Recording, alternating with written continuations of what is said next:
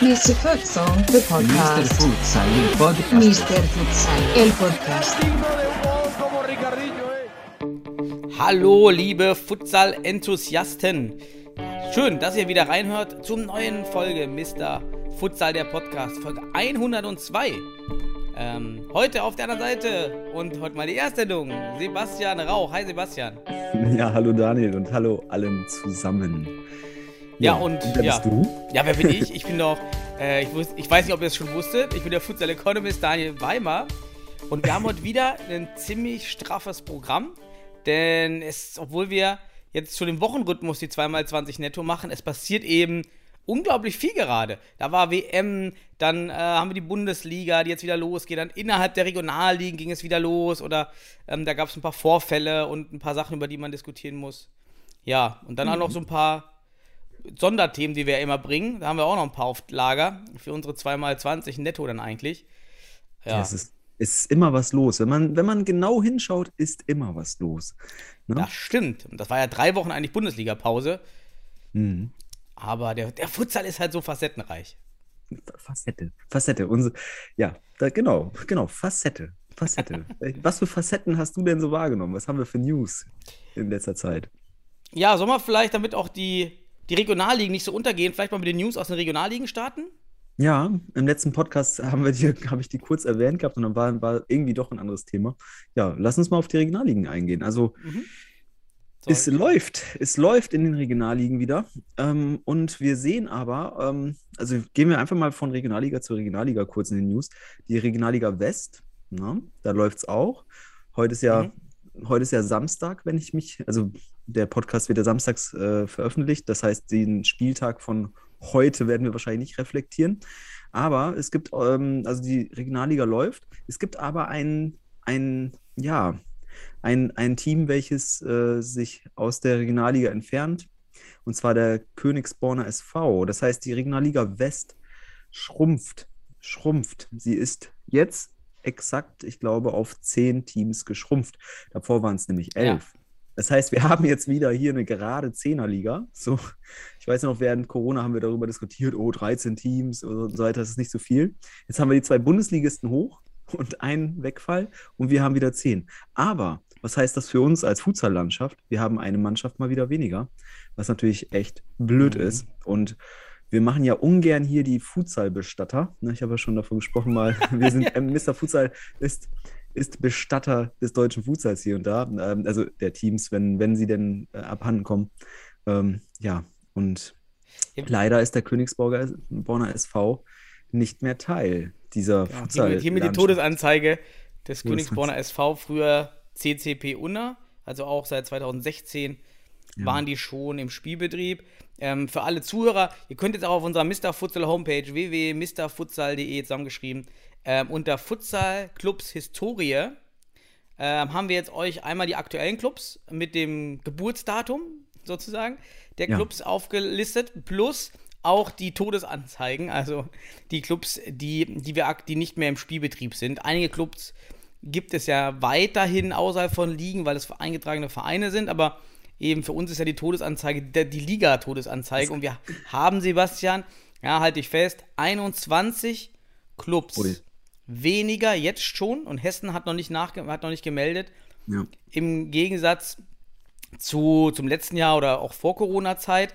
Und dabei sind, ich, ich lese mal in der Reihenfolge vor, der, der, der Zeit, die diese Clubs ähm, eben im Futsal aktiv waren. Am Anfang eben SC bei Oedingen, damals Strandkaiser Krefeld seit 2004 im Spielbetrieb gewesen. Das waren die ältesten. Mhm, Brandenburg Daniel, 03. Daniel, stopp, stopp, stopp. Ein, Ja. ein, ein, lass uns kurz hier, ich bin ganz still im Hintergrund. Ich, ich möchte die Schweigeminute dafür einbringen und du nennst uns die verstorbenen Clubs. Das, Okay, also, also wie gesagt, es ist das Ranking der von alt zu neu. SC Bayer Oeding 05, Brandenburg 03, Beach Busters Berlin, CF Deportivo Unna Futsal, Füchse Berlin Futsal, Eintracht Braunschweig, Go Rhein-Main Futsal, Alemannia Aachen, Hamburger Lions, SG Union Fans, Königsburger SV, 1894 Berlin, FC Ingolstadt 04, FC Kroatia München, HNT aus Hamburg, FC Sandsack Berlin, BSC Acosta, TV Elverdissen, Rot-Weiß WBG, Somali Community, GSV Berlin und Polizei SV Hannover. Also, diese Ja, Clubs der- nicht mehr auf der Futsallandkarte aktuell. Einige eben auch erst kurzfristig im letzten Jahr wären sie dabei gewesen, wie jetzt hier Somali Community, GSV Bielefeld. Aber Mhm. eben auch echt viele Go Rhein-Main Futsal, früher Germania Oberroden, ja, Eintracht Braunschweig, früher BFC Braunschweig. Also Ja. auch viele Regionalligisten oder potenzielle Regionalligisten, weil wir ja bei dem Thema waren.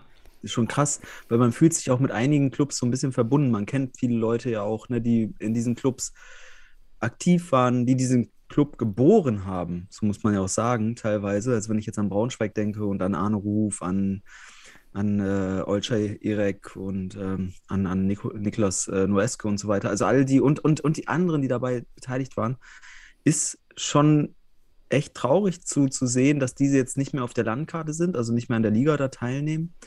Und ja, oder an der Regionalliga im Norden auf jeden Fall. Ähm, wobei ich überlegen muss, ich überlege gerade, ob da nicht irgendwie, äh, ob die sich nicht umbenannt haben oder so. Aber egal. Komm, ähm, irgendwie erinnert sich, äh, erinnert, erinnert mich das, was, was du hier gerade getan hast, an das Standesamt. Wir, wir tragen ein, wer da ist, und wir tragen aus, wer raus ist. Und bei Namensänderung tragen wir das auch ein, hoffen wir. Ja, genau, wir können auch Also- positive News machen. Wir machen mal die, die, die Ja. dazugekommen sind. Leider sind das nur eins, zwei, drei, vier, fünf Teams. Auch einer davon ist wieder zurückgezogen, sehe ich gerade. Andanolu Türkspor aus dem Niederrhein hier bei uns. Die haben es zurückgezogen. Gegen die hätten wir eigentlich mit der dritten Mannschaft jetzt spielen sollen. Die haben sich zurückgezogen jetzt die Woche. Also haben wir nur vier neue. Egypt Sportclub aus Hamburg, FC Siemensstadt aus Berlin, Blumenstadt Latinos aus Thüringen und Blumenstadt United aus Thüringen. Was mir aber irgendwie auch, weil die beide ja mm, irgendwie ähnlich heißen, so eine Art äh, Studentenliga oder sowas zu sein. Ja, also das sind bisher alle neun. Mehr nicht. Ja, gut.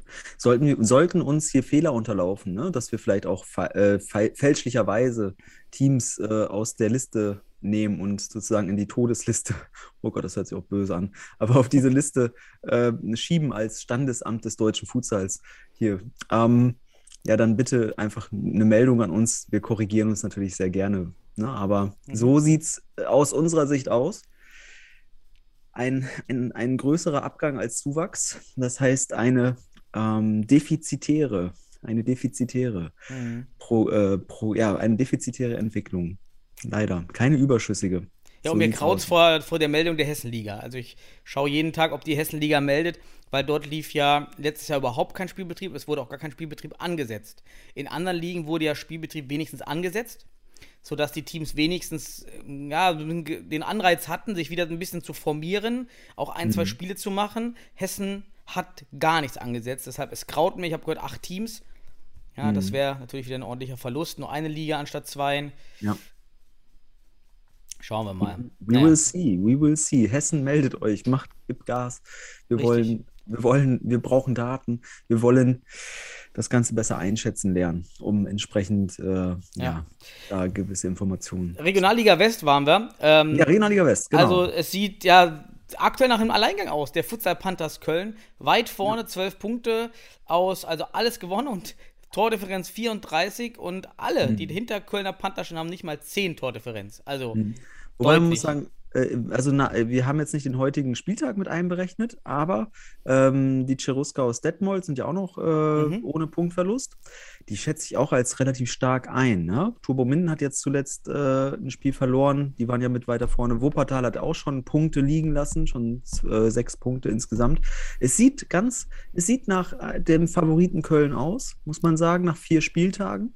Ja. Ähm, und es wäre nicht verwunderlich und auch diese, dis, diese, man muss auch einfach sagen, diese Dominanz der Kölner ist, ist, ist in dieser Liga jetzt nicht verwunderlich. Der MCA aus, aus Bielefeld ist weg.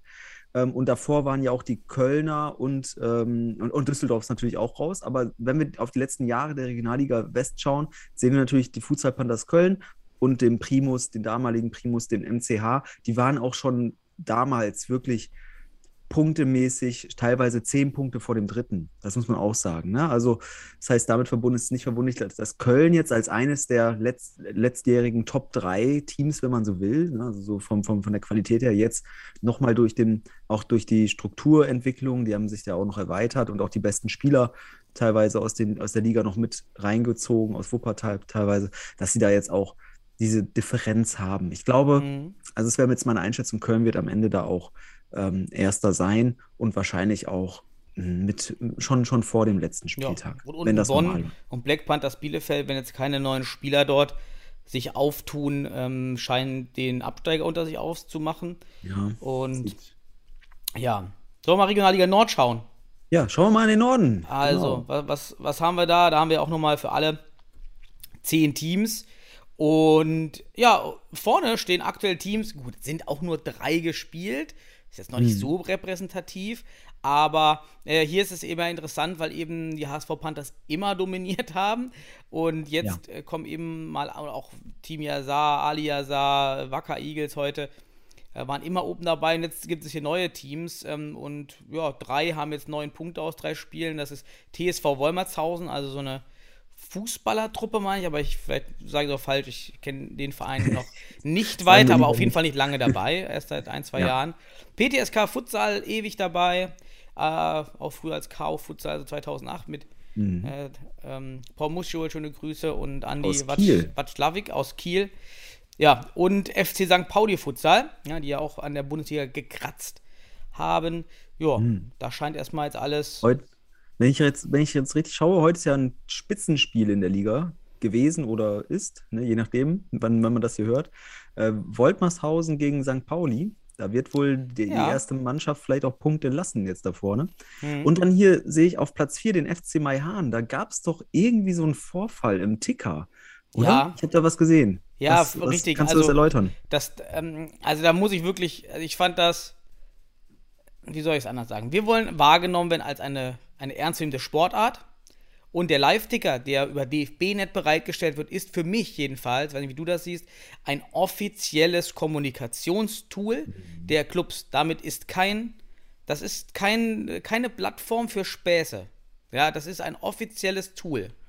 Und das sollte, wenn wir ernst nehmen, auch offiziell und ernst genutzt werden. Und Meier hat geschrieben, Lino hat sich eine eigene, eine, eine eigene Bank Bier genommen, Bierbank genommen und den Schiri niedergeschlagen. Der Schiri liegt jetzt im Krankenhaus. Gute Besserung. Oh Gott, ey.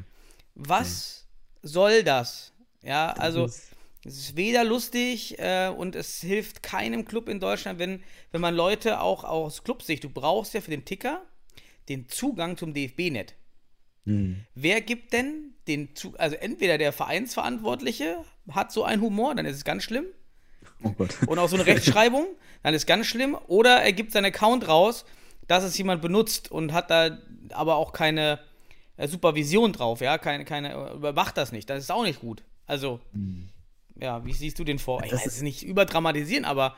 Nee, also ich finde das schon richtig, so. weil wenn du keine, wenn du nicht da warst, dann glaubst du den Scheiß vielleicht. Weißt du? Du mhm. glaubst diesen Scheiß halt, dass da wirklich ein. Da, da geht es ja nicht darum, dass der, dass das irgendwie ein Scherz ist von wegen, oh, hier hat jemand per Fallrückzieher ein Tor gemacht. Das war vielleicht kein Fallrückzieher. Einfach um. Ne, das ist was anderes, als wenn ich hinschreibe, dass ein Schiedsrichter so schwer. Also erstmal, er wurde niedergeschlagen und ins Krankenhaus. Das ist, das ist asozial. Sorry, das muss ich so nennen. Das ist auch fachbegrifflich asozial, weil man hier, ich, ich sage es ganz klar, warum fachbegrifflich, ich bin ja Sozialwissenschaftler, das ist fahrlässig schädigend, das ist dem Verein schädigend, dem Sport schädigend und so eine Scheiße muss man da nicht reinschreiben. Das ist meine Meinung dazu, ähm, ganz einfach und äh, ich frage mich gerade, hat der FC Maihan oder wer auch immer dafür verantwortlich ist, sich da mal das korrigiert? Hat man das korrigiert? Hat man da vielleicht mal Stellung zugenommen? Natürlich sehen das nicht viele Leute. Natürlich sehen das, sehen das vielleicht eine Handvoll Leute.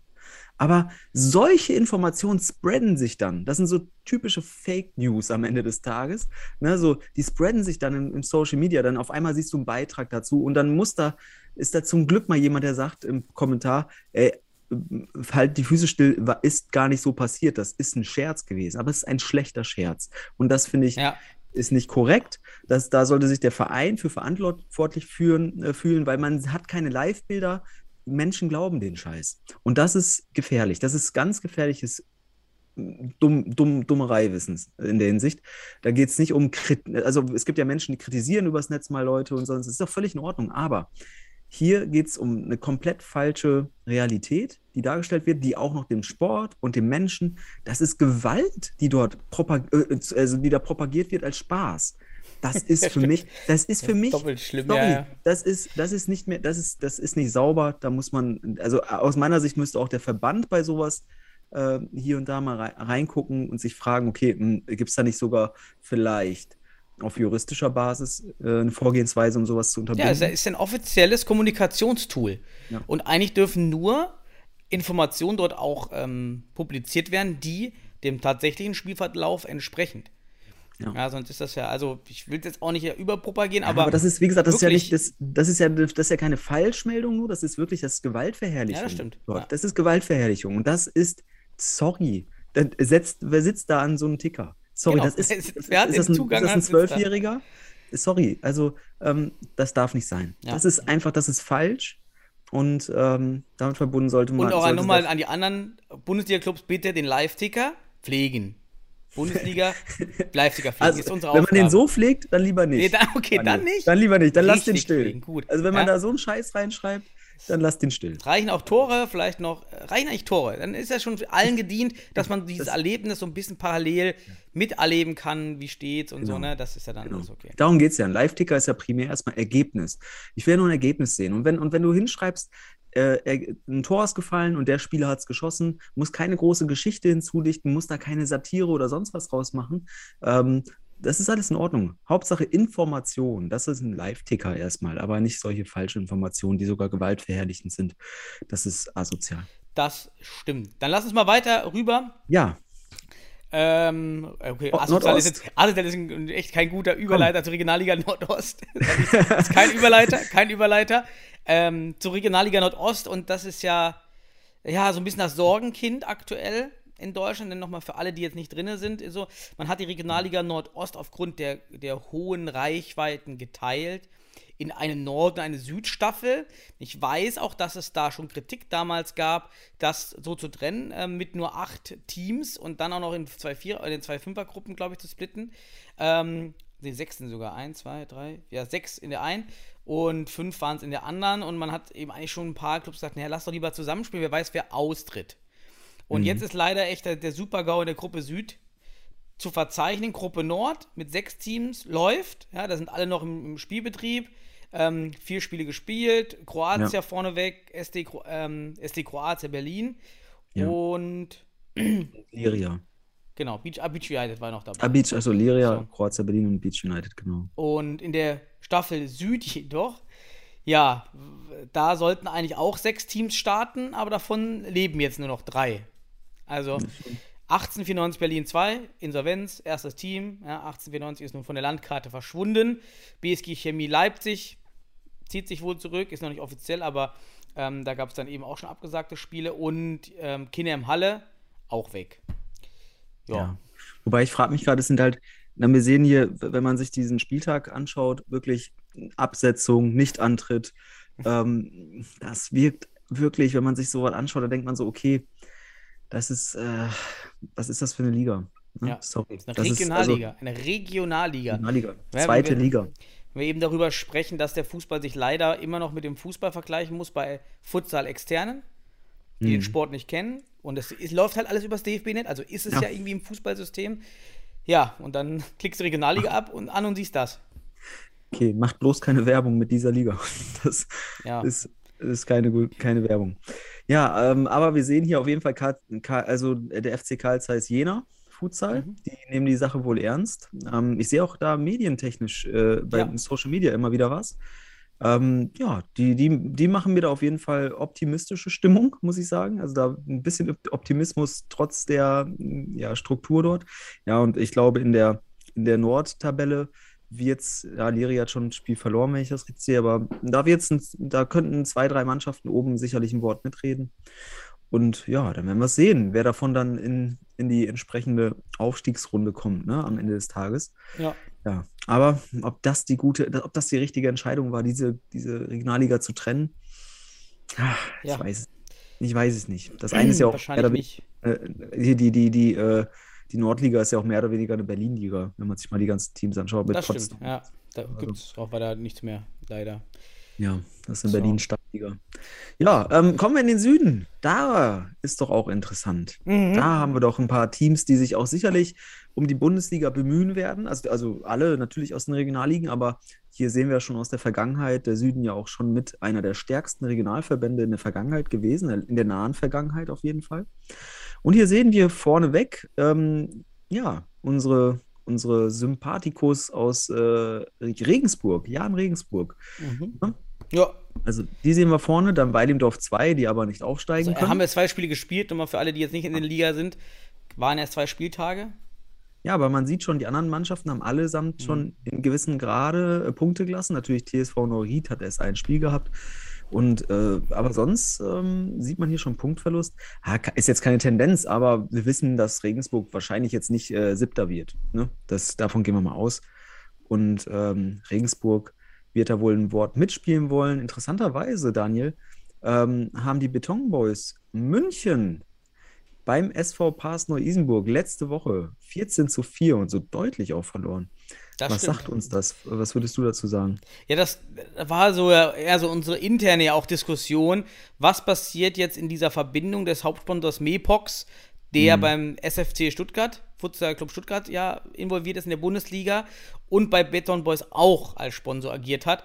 Verschiebt sich jetzt das Kapital hin zur Bundesligamannschaft und man lässt die Beton Boys jetzt alleine oder mit weniger Kapital werkeln oder zieht man die auch noch hoch in die Bundesliga? Ja, also und die erste deutliche Niederlage scheint ja Theorie 2 zu stützen, dass man hier Gelder und Spieler abgezogen hat und die Beton Boys vielleicht nicht mehr zu den Favoriten auf die Liga zählt, die sie ja vielleicht gewesen wären Ja. unter der alten Stärke. Vielleicht war es auch nur eben ein Spiel, das war auswärts in Neu-Isenburg, aber wie, Ist auch, wie weit ist auch Neu- weit weg, ne? ist- Neu-Isenburg, das ist ja ist schon auch äh, eine weite Fahrt für die Münchner. googeln, ja, ist das nicht in. Äh, Ja, das ist, das ist da, ähm, boah, ist das nicht schon Richtung, Richtung Hessen da oben?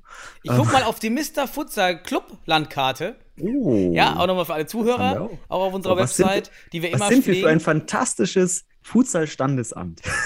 Richtig, ja, seht ihr alle Clubs mit allen Standort und. Region, die sind alle da und äh, da Pass Neu-Isenburg, wo haben wir die, wo haben wir die Jungs? Muss ich mal hier, ja, also du kannst mal weiterreden, ich guck mal in der Zwischenzeit, wo es nochmal ist. Doch, kannst du einfach hier äh, googeln. Mache Google. mal Siehst du, bei Frankfurt ist das. Ja, bei ja, Frankfurt. Ja. Ist äh, fast Frankfurt, Frankfurter Stadtteil hier fast. Futsal-Region Rhein-Main haben wir es genannt. Ja, ja, irgendwo bei Frankfurt da.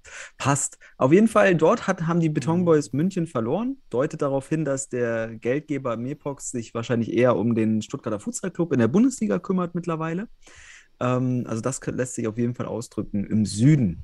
Daniel, lass uns auf die letzte Regionalliga kommen. Ja. Es gibt nämlich noch eine. Die Ja. im Südwesten. Die im Richtig. Südwesten. Und die soll auch meines Wissens nach in einer Woche starten, am 16.10. Ey, ist online, ich sehe jetzt gerade. Ist online eingetragen, ist jetzt verfügbar Ja. bei DFB.net. Ah, siehst du? Ja, sechs Teams. Ja, Also- alle da. Alle die letzten, oder? Wann jetzt? Das ist doch erfreulich, dass, Ja. die, dass der Südwesten, ähm, der früher so ein bisschen belächelt wurde, muss ich ja ehrlich sagen. Manch einer hat ihn belächelt.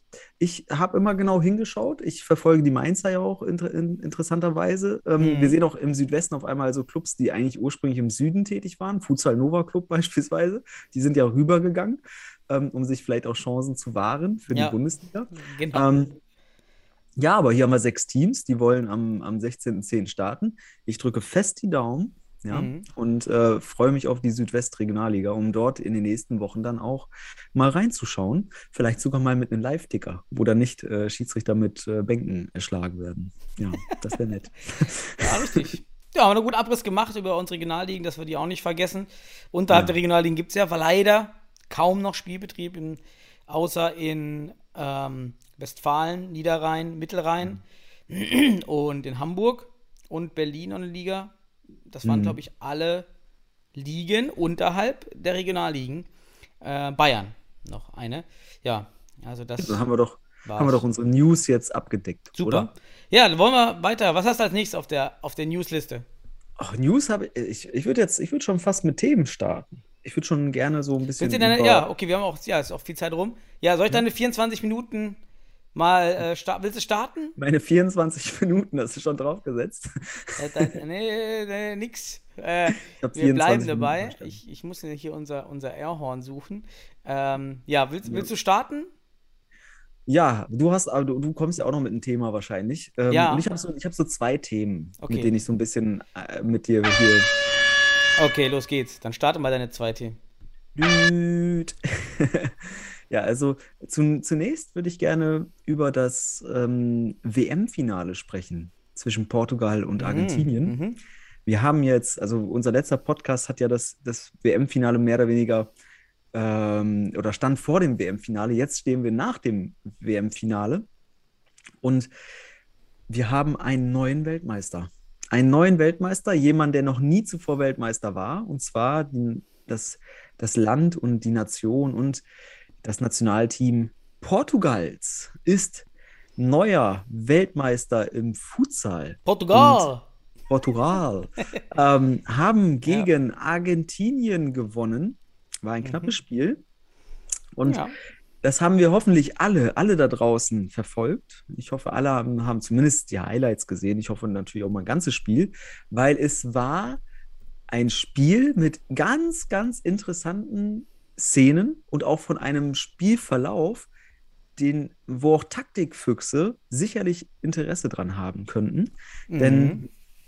Man muss sagen, ähm, Argentinien ist, da haben wir schon so ein bisschen geschlussfolgert, kein Team, das irgendwie ähm, eine ne Ach- und Krach-Offensive darbietet und nach vorne geht und, und dann äh, unter Druck setzt und so weiter. Das sind sehr effiziente, ist eine sehr effiziente Futsalschule, schon fast Weimarsche äh, Futsaltheorie. ähm, ja, und auf, dann gab es diese Szene, das muss man sagen, die man äh, hoffentlich auch gesehen hat, von, von für mich einen der bisher besten Spieler des Turniers, Boruto. Und der war wirklich, der hat in, in für mich war das in, in der Vorrunde wie auch in den Playoffs, äh, in den, in den, K.O.-Spielen dann einer der besten Spieler. Und was hat er gemacht, Daniel? Kannst du uns das mal aus deiner Sicht sagen? Was hat er gemacht in der Szene? Ja, äh, er würde sagen, seine Hand, der, der Bauch, Ricardinhos Bauch ist an seine Hand, an seine Faust geflogen, würde er wahrscheinlich behaupten. Ja, äh, objektive Betrachter würden sagen, er hat ihn einfach in den Bauch geboxt. Einfach im Spielverlauf, rotzefrech. Ja, oder? Ja, das, also, der hat einfach Ricardinho geboxt. Lass uns mal Unser- vorstellen. Äh, Mitte Goat, der ersten Der Halbzeit hat den Goat geboxt. boxt der, boxt der Ricardinho in, in einer Szene, wo Ricardinho hinten rechts den Ball hat im Aufbauspiel ähm, als Ala, sehr weit außen, total nichts machen kann. Ja. Ja, und dann boxt der den da und dann wird nach, da muss ich sagen, hier bei solchen Szenen finde ich den Videobeweis sehr gut.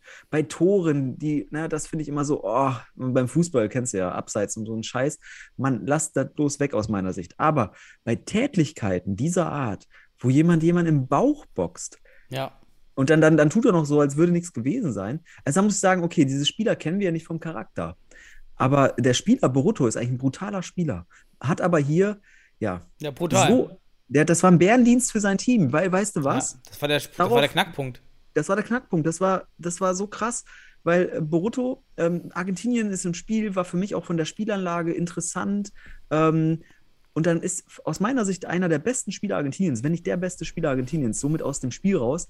Und Portugal macht dann auf Basis dieser Überzahl das 1 zu 0. Und dann hat man gesehen, wie Portugal taktisch, auch der Trainer, das muss man auch ganz ehrlich sagen, also hier auch natürlich ähm, den portugiesischen Trainer, äh, Jorge Bras heißt er, glaube Mhm, ich, ähm, muss man auch ganz klar sagen, das war dann Futsal-Taktik vom Feinsten. Portugal hat bis zum, bis zum, bis zum, bis zu dieser roten Karte von Brutto ähm, natürlich äh, sind zu veranlagt gewesen, vorne drauf zu gehen. Also die wollten halt, ne, mussten kontrollieren.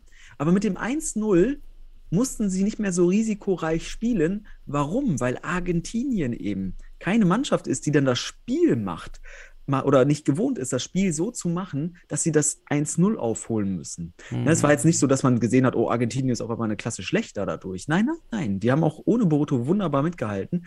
Aber man hat gemerkt, es fehlt dieser Punch. Weil es nicht deren Spiel war, auf einmal aus einem Rückstand zu kommen.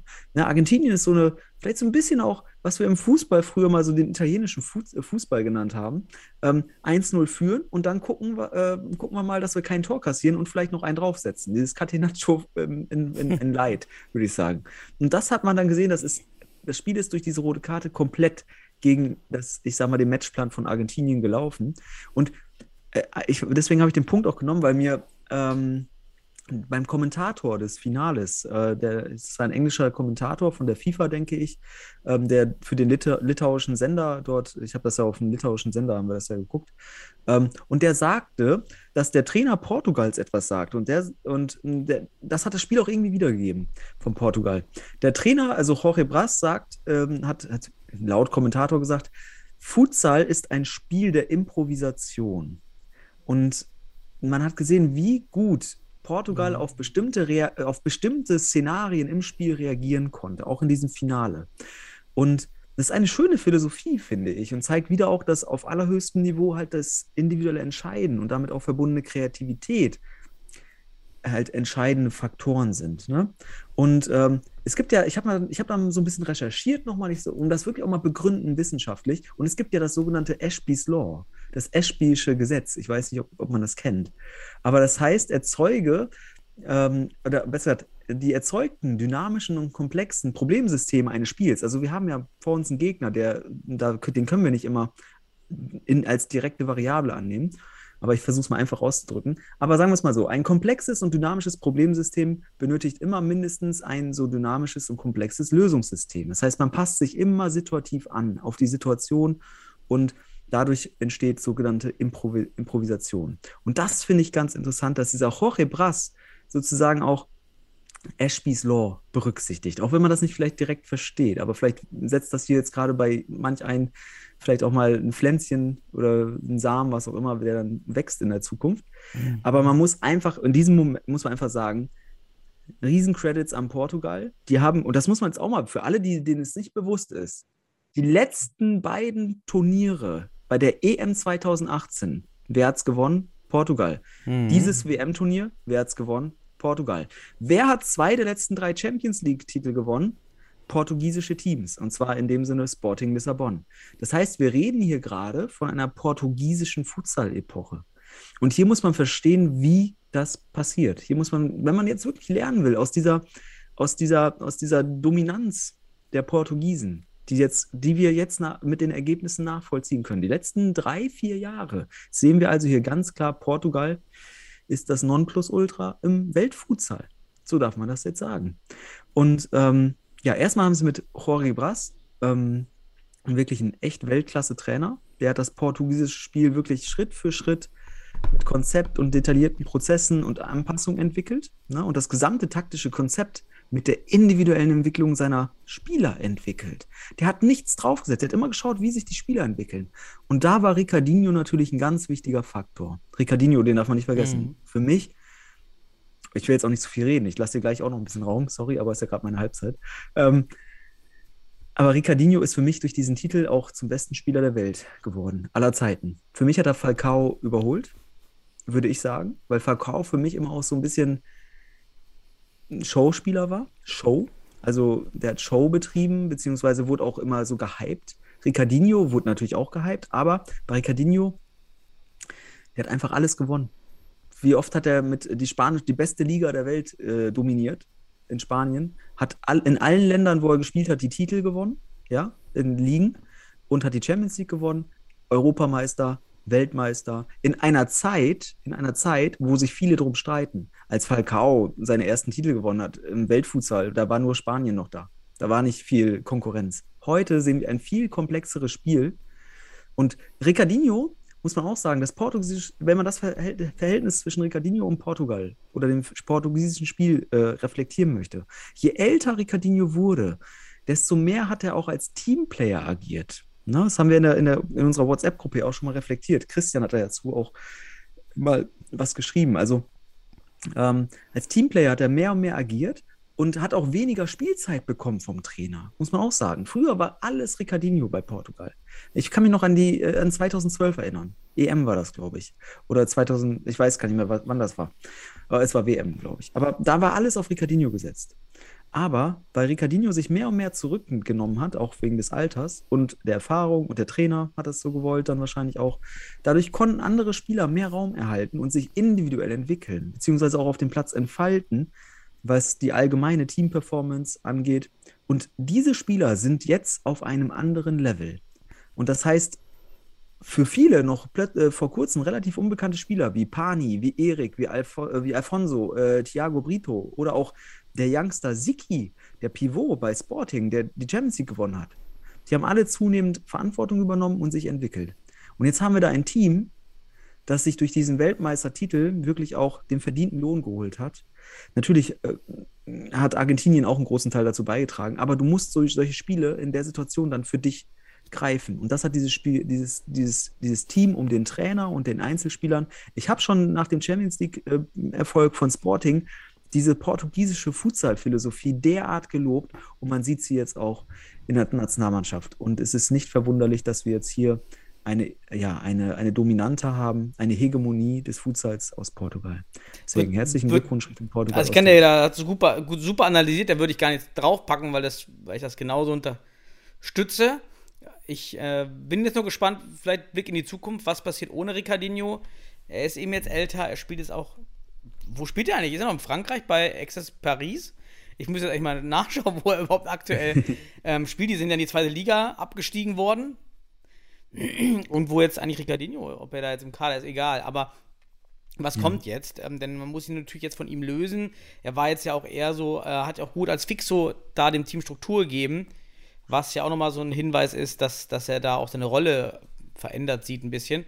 Äh, fand ich auch ganz gut. Ich äh, fand noch einen anderen Aspekt ganz, ganz nett, der, den ich immer amüsant fand.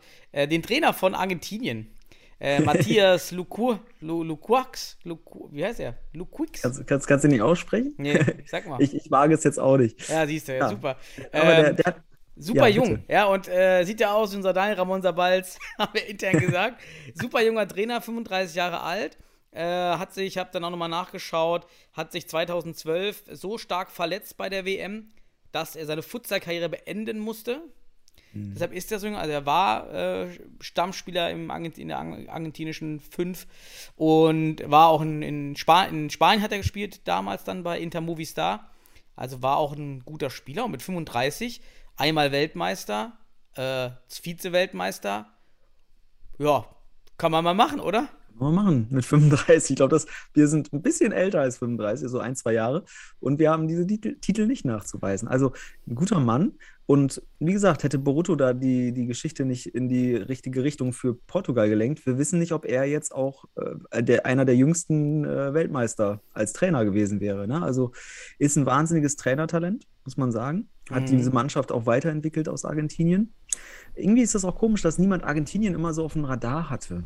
Ne? Ist einfach mit, mit Portugal zusammen, hat man auch gesehen. Ähm, natürlich Brasilien gehört auch noch dazu und, und so weiter, aber schon noch, noch ein Tick. Ja, weil, weil die Liga nicht so bei uns, gerade in Europa, ja. nicht so richtig wahrgenommen wird. Die ist auch nicht so professionell wie jetzt die europäischen Top-Ligen, was ja nicht bedeutet, dass die Spieler, die sich in diese Ligen selektieren, gut sind. Ja. Nur weil sie weniger Geld verdienen. Dasselbe Problem haben wir auch in Deutschland. Also unsere deutschen Spieler, die in der Bundesliga spielen, ähm, sind vielleicht auf dem Niveau zweite, dritte Liga Spanien. Ja, und ähm, nimmt halt auch dann keiner äh, so wahr, verdient halt weniger als die anderen mhm. Spieler in Spanien. Ja, Aber, und äh, das, es kann natürlich auch daran liegen, weiß man nicht. Äh, warum. Du bringst mich auf eine Idee. Äh, äh, gerade kommt mir der Gedanke, Argentinien wäre eigentlich eine Futsalnation, an der sich Deutschland sehr gut orientieren könnte. Von der, von der Spielphilosophie, dass man halt hier schaut, was ist das Beste für, ne, effektivste für die Spieler. Ne? Dass da mhm. können, sie, können, können sie am argentinischen Spiel wunderbar was ablesen.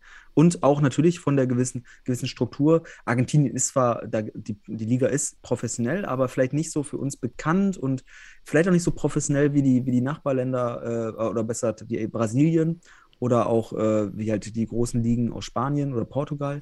Ne? Natürlich nicht. Auch Italien ist natürlich auch äh, strukturell. Sagen wir es äh, nicht so kapitalintensiv. Professionell Genau. auf der Orga-Ebene kann es besser sein als Spanien und äh, Brasilien. Das wissen wir nicht, wie, wie das da in Ja. Clubs aussieht, aber nicht so kapitalintensiv auf jeden Fall wie Brasilien und Wir Spanien. wollen ein bisschen ökonomischen Sprechen. Ja, ja. Kapital. Also es wird nicht so viel Geld reingesteckt, war einfach Ja. gesagt. Ähm, genau, und äh, aber dennoch genau das ist es.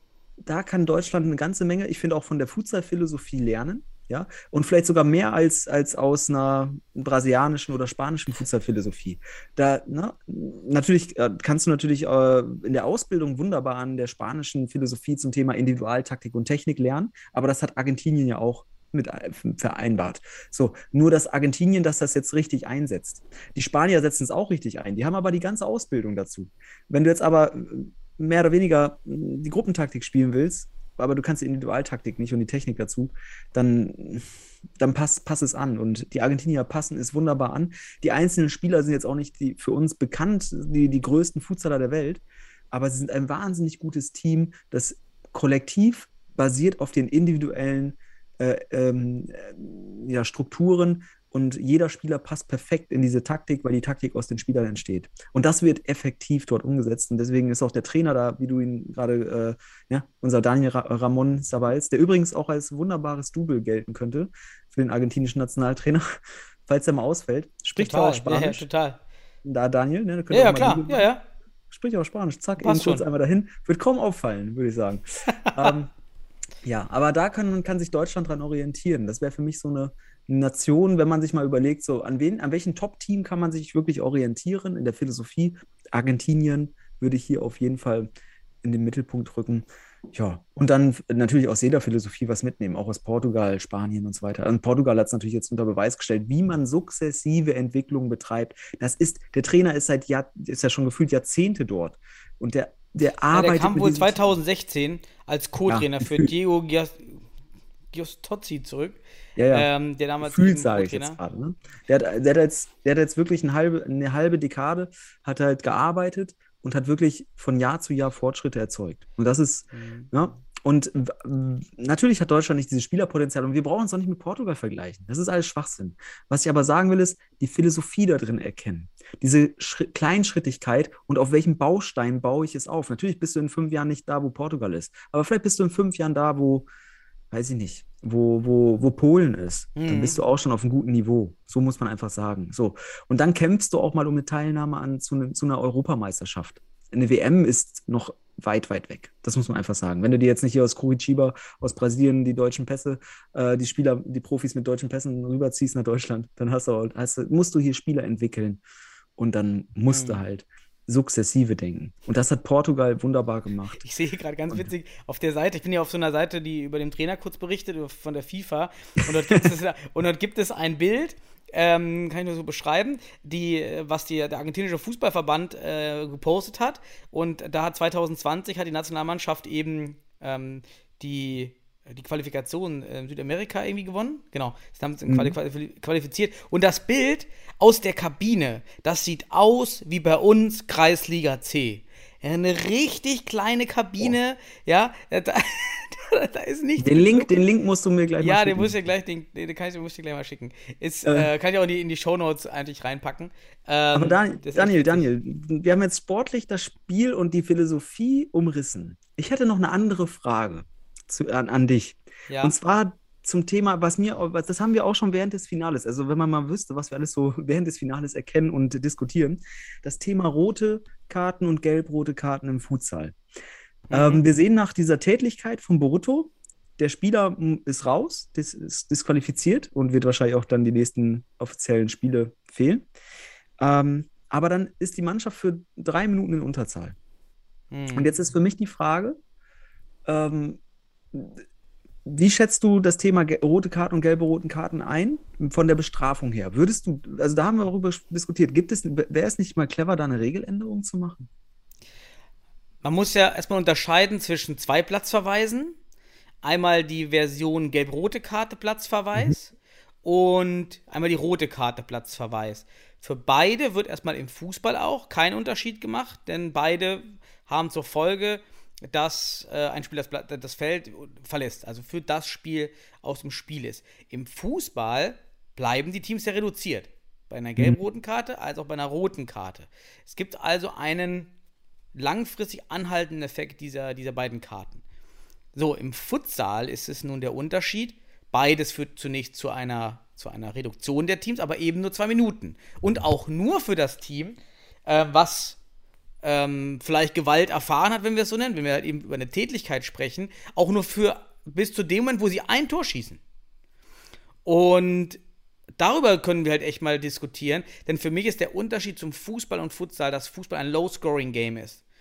Ähm, das heißt, wenn ich dort ein, ein, ein, über das ganze Spiel habe ich einen Spieler mehr und kann also multiple Tore schießen aufgrund dieser Überzahl.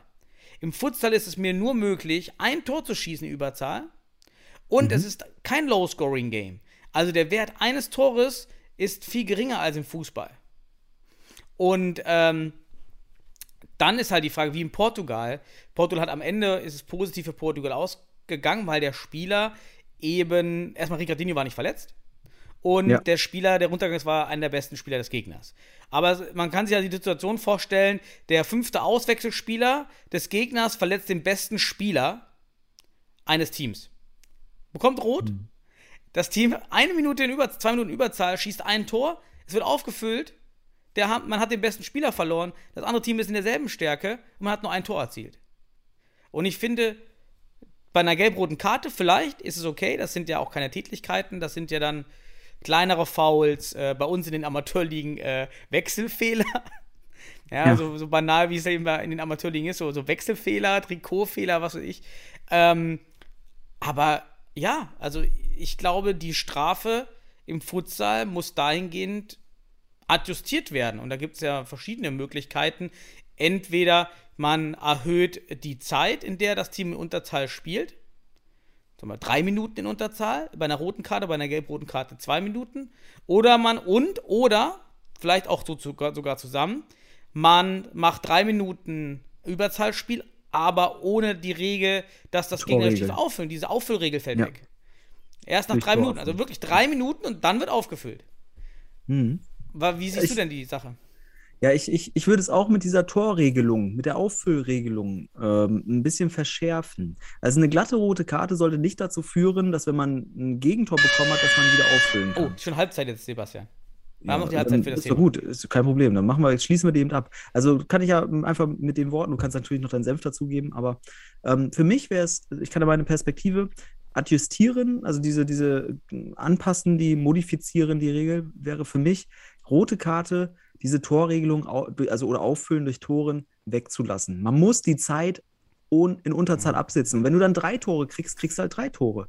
Es muss eine rote Karte, weil die hat ja dann wirklich einen Schaden. Das ist, das, jetzt müssen wir unterscheiden. Eine rote Karte, eine Tätigkeit, ist ein dissoziales Verhalten. Gerade habe ich von asozial gesprochen. Dissozial ist absichtlich schädigend. Mhm. Es ist nicht nur in, man geht wirklich mit, mit einer Absicht da rein, dass, oder, und es ist auch asozial natürlich, weil man auch natürlich in Kauf nehmen schädigt. Weil wenn man da mit einer Blutgrätsche reingeht und den Ball trifft, aber dabei noch das, das, das Fußgelenk zersplittert, ist das natürlich, ne, man, man wollte dem, das Tor verhindern oder sonst was, aber man nimmt in Kauf, es ist einfach nur ein asozial, dissoziales Verhalten und das sind rote Karten. Und deswegen, das, das darf durchaus im Sport, weil das Unsport, das ist das Gegenteil von Sport. Das ist das Mhm. Gegenteil von Sport. Und deswegen finde ich, darf man bei einer roten Karte hier, sollte man hier vielleicht sagen, also das wäre jetzt eine Idee, aber das wird die FIFA wahrscheinlich jetzt nicht hier hören, aber ähm, diese, diese Auffüllregelung durch Torerfolg äh, würde Ja. ich einfach weglassen. Bei einer roten. Karte. Wir reden über Genau. die rote Karte, ne? Die gelb-rote Genau. Karte ist eigentlich Und auch dann die gelb-rote Karte. Das ist ja okay, eine oder? Summierung. Summierung z- we weniger schlimmer also Taten. Das heißt, hier geht es darum, es ist weniger schlimm, ist weniger schädigend. Und das, deswegen haben wir auch die Unterscheidung, dass wir bei, bei beim einfachen Foulspiel, wenn sich da, wenn jemand einfach dreimal fault, dann sagt man sich, okay, jetzt reicht's, er sollte nicht so häufig faulen, dann kriegt er eine gelbe Karte. Oder es ist ein, es ist irgendwie ein taktisches Foul, was aber nicht verletzend ist, ein Trikot ziehen oder sowas, gelbe Karte, zack. Dann, und das Mhm. summiert sich dann. Und da kann man doch sagen, okay, dann kommt die Zeitstrafe, na klar, aber beim Torerfolg des Gegners kannst du wieder auffüllen. Dann hat diese gelb-rote Karte ihre Wirkung erzeugt und ist auch abschreckend genug, weil das wäre die normale Strafe. Aber die rote Karte muss noch Ja. strikter vermieden werden. Also wirklich Und das wäre präventiv, das wäre jetzt auch pädagogisch tatsächlich. Wie setze ich da Regeln, damit am Ende der Effekt bei rumkommt? Und da würde ich sagen, aus pädagogischer Sicht wäre die rote Karte hier schlimmer zu ahnden. Und zwar einfach, du kannst mehr Tore kassieren, ganz einfach. Und äh, Mhm. das, das wäre für mich eine sinnhafte pädagogische Regelung, um gelbe und rote Karten nochmal zu differenzieren für den Futsal, weil im Futsal sehen wir, geht es ja auch viel schneller. Also wir müssen da auch eine individuelle Regel äh, finden oder eine situativere Perspektive auf solche Regeln, weil wenn du das nur aus dem Fußball äh, überträgst, merkst du auch so beim Futsal, okay, ey, es gibt halt auch so viele kleine Situationen, oh, da kannst du halt mal schnell eine gelbe Karte kriegen. Das muss gar nicht Ja. so wild, aber eine rote Karte ist einfach schädigend. Und wir haben Glück, dass Ricardinho da, der hat ja noch sein Shirt hochgezogen, man hat da einen richtigen Abdruck gesehen von der Faust. Das habe ne? ich, gar- das hab ich gar nicht mehr Ja, mitbekommen. der hat so einen roten, roten, ey, das, ganz ehrlich, da, da, also da, Boruto, was für ein Bärendienst. Also, so sorry, der wird richtig, also der muss gelitten haben am Ende, aber auch verdienterweise irgendwie moralisch, weil der da Argentinien vielleicht den Titel, Du, du kannst das sogar, ich will das vielleicht sogar mal ganz exzessiv sagen. Also wenn du in einem Finale stehst, also noch nicht mal auf Profi-Ebene, weil dort viele Kameras sind, aber ich meine, wir reden ja bei Regeländerungen, betrifft das ja zu 99% oder 95% allem Amateurspiele. Ja, weil es eben diese oben, diese Spitzengruppe sind ja nicht viele Spiele in, in dieser, Ja. die gestreamt werden, wo, wo auch mit Videoreferee, sondern wir reden ja, wenn wir über Regeländerungen reden und als Impact reden, finde ich, über Breitensport. Und Was macht das mit den Teams? Und dort ist ja der Anreiz auch groß, gerade wenn die Hallen vielleicht ganz leer sind. Ja, du spielst irgendwie um, um eine Qualifikation, um den Klassenerhalt, dann schickst du den letzten Auswechselspieler aufs Feld, der den gegnerischen besten Spieler richtig weg, wegknüppelt. Und das Ja. geht halt beim Fußball auch nicht. Du hast deine elf Spieler, die stellst du auf, das sind vermeintlich die besten. Und wenn du dort einen verlierst und sagst, ey, jetzt tackle den mal weg mit Rot, dann hast du halt den besten der, oder einen der elf besten verloren. Im Ja, Futsal, das durch diese ständige Wechselregelung, kannst du den, den, kannst du den, den unwichtigsten Spieler einwechseln. Und Ja. das, das heißt, wir haben Tür und Tor geöffnet für eine gewisse Böswilligkeit.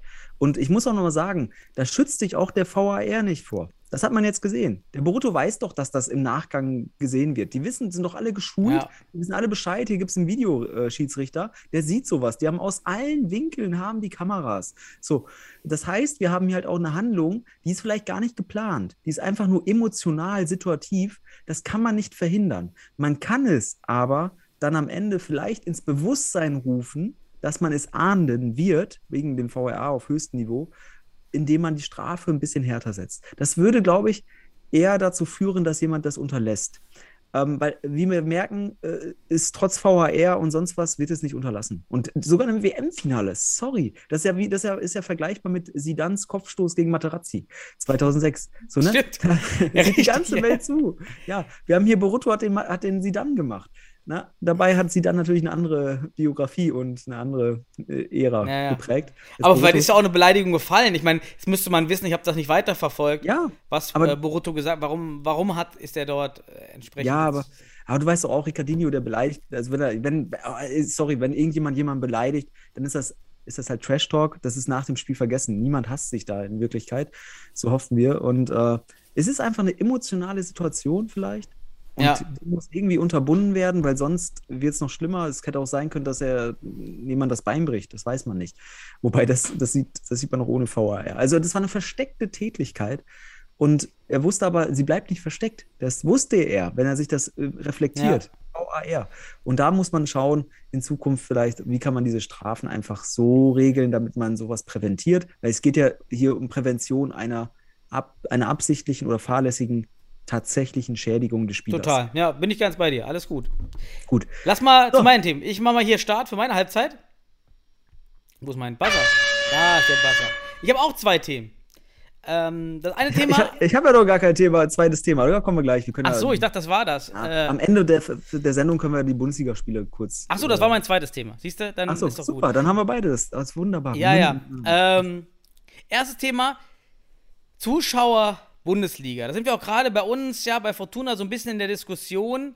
Ähm, ich bin da eher immer eher der, der Realist. Und was für Zuschauerzahlen können wir erwarten in der Futsal-Bundesliga? Dort haben wir jetzt erste Zahlen und die weisen darauf hin, naja, 100 bis 200 Zuschauer.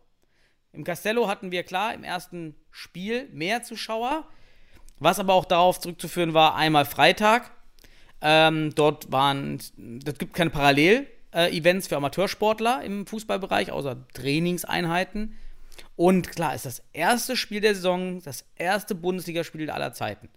So, das ist also so ein Einmaleffekt, da kommt jeder, der mit Futsal in Verbindung steht. Ich konnte sogar Kollegen von mir aus der Arbeit überzeugen, die noch nie was vom Futsal gehört haben. Hey, hier ist das erste Spiel der Bundesliga, kommt mal vorbei. Ja, deswegen haben sie sich überzeugen lassen und sind mitgekommen. Fand das auch super. So. Und jetzt, was können wir weiter erwarten? Ähm, meine Meinung, ja, 100 bis 200 Zuschauer. Und was können Vereine machen, um diese Zuschauerzahl zu erhöhen und wie hoch kann es gehen? Was würdest du sagen? Also, was wären so aus deiner Meinung, kann man das beeinflussen, die Nachfrage nach Futsal? Stark, schwach, wie auch immer. Und ja, was sind so deine Schätzungen erstmal für die Zuschauer? Also, ein Sprichwort, was immer wieder fällt, ist halt Werbung. Ne? Werbung. Man macht Werbung. Aber Werbung ist ja halt nicht gleich Werbung. Nur ein Plakat an, den, an die Wand setzen oder Informationen vermitteln an Daten, dass am Samstag ein Spiel stattfindet, ist bei zunehmender, also bei Zunahme an dieser Werbung vielleicht gar nicht so zielführend, weil das natürlich ein Event ist, ähm, Futsal, dem man dann einmal begegnet und danach ist das halt wie so ein, ich weiß nicht, wir hatten das mal im Vorgespräch so als Theaterbesuch, denn das ist einmal im Jahr. So. Genau. Wichtig ist, dass man über seine Werbung oder über die Kommunikation, das ist ja eine Kommunikation nach außen, wenn man so will, dass man Identifikationsaspekte mit reinbringt, zum Beispiel Emotionen. Das heißt Ver Verknüpfungspunkte. Deswegen wünschen wir uns ja auch dauernd gute Image-Videos und Trailers. Deswegen sagen wir letztes Mal hot, richtig geil, wenn das jemand sieht und der sieht dann hier die Spieler, die Emotionen, vielleicht auch Zuschauer, dann denkt er sich, hey, da will ich gerne hin, da will ich auch gerne häufiger hin. Ich habe ja selbst gesagt, als ich das gesehen habe, wenn ich in der Nähe von Hohenstein wohnen würde, ich würde hingehen. Und dann würde ich mich vielleicht sogar fesseln lassen. Ich würde mich identifizieren mit dieser Kultur, mit der Stimmung. Aber das gelingt mir nicht durch ein Plakat X ne? oder sonst was. Ich brauche also qualitative kulturelle Zugänge. Und das heißt, hier in dem Moment zum Beispiel wäre ein Vorschlag, ähm, könnte man machen über gewisse emotionale Image-Spots oder Einsichten, Emotionen halt verkörpern. Das ist ja auch, auf dieser Basis kritisieren wir auch dann so 0815 Videos vom DFB, weil sie uns das eben nicht geben. Wo ist da der Zugang? Wo ist der Türöffner für mich, wo ich rein möchte, wo ich reingezogen werde wie in einem Sog sozusagen? Und das muss halt irgendwie versucht werden zu vermitteln. So, und dann haben wir natürlich bei uns einen ganz großen Faktor, ist natürlich die Mundpropaganda. Wir haben auch viele, also in der Vergangenheit hat man immer im Futsal natürlich Familienmitglieder und Freunde, die dann kommen. Dadurch hast du halt schon mal ganz schnell 200 Leute. Aber wenn du von mehr redest, wie 500 oder du willst 1000 und du hast ein Castello in Düsseldorf, wo du auch mal mehr als 1000 Leute reinlassen könntest, dann brauchst du eine ganz andere professionelle Perspektive. Da musst du pädagogisch, psychologisch, ökonomisch miteinander verknüpfen, um, zu, um eine Strategie und ein Konzept zu entwickeln, ähm, damit du Kultur vermitteln kannst. Du musst diese Kultur vermitteln und du musst denjenigen das Gefühl geben, du bist Teil dieser Kultur, diese Kultur ist Teil von dir. Und das, das würde ich jetzt zum Beispiel, mhm. da wäre mein Punkt, so Emotionen mit einzubringen. Ist ja vielleicht auch bei den Holzpfosten Schwerte über einen Zeitraum passiert. Diese Emotionalisierung, mhm.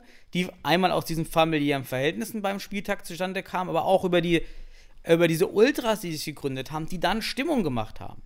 Mhm. Ähm, wahrscheinlich wäre es ohne diese Ultragruppe, die mit Trommeln in die Halle sind, niemals so hochgeploppt.